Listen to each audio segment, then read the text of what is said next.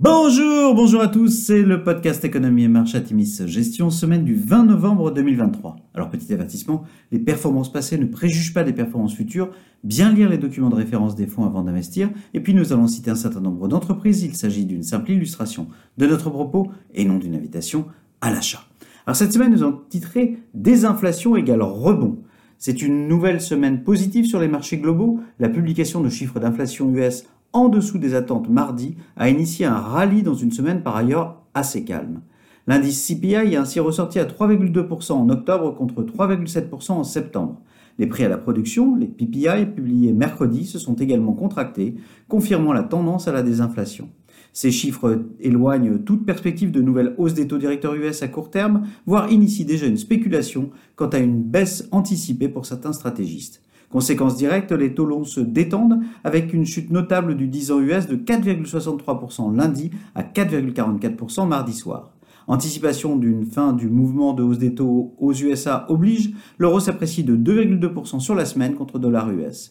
Une hausse des stocks US et des doutes persistants quant à la résilience de l'économie globale ont contribué à une quatrième baisse hebdomadaire consécutive du prix du pétrole, avec un WTI en baisse de 1,7% à moins de 76 dollars le baril.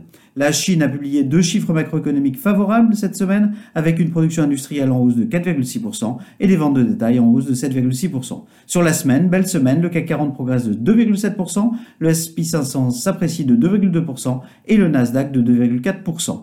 Alors du côté des sociétés, c'est une nouvelle belle série de publications pour les valeurs de vos fonds cette semaine. Aux USA, publication au-dessus des attentes pour Applied Materials, Home Depot, On Holding, Palo Alto Networks. En Europe, publication au-dessus des attentes pour Alcon, Experian, Infineon et Soitec. Publication décevante en revanche pour Burberry.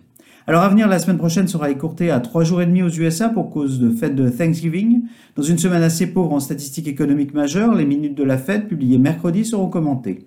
La publication des résultats de Nvidia sera par ailleurs très suivie. Le fabricant de composants électroniques, leader dans le domaine de l'intelligence artificielle, confirmera ou non la tendance de la révolution intelligence artificielle, un moment où le limogeage vendredi dernier de Sam Altman, fondateur d'OpenAI, le créateur de ChatGPT, sème le trouble.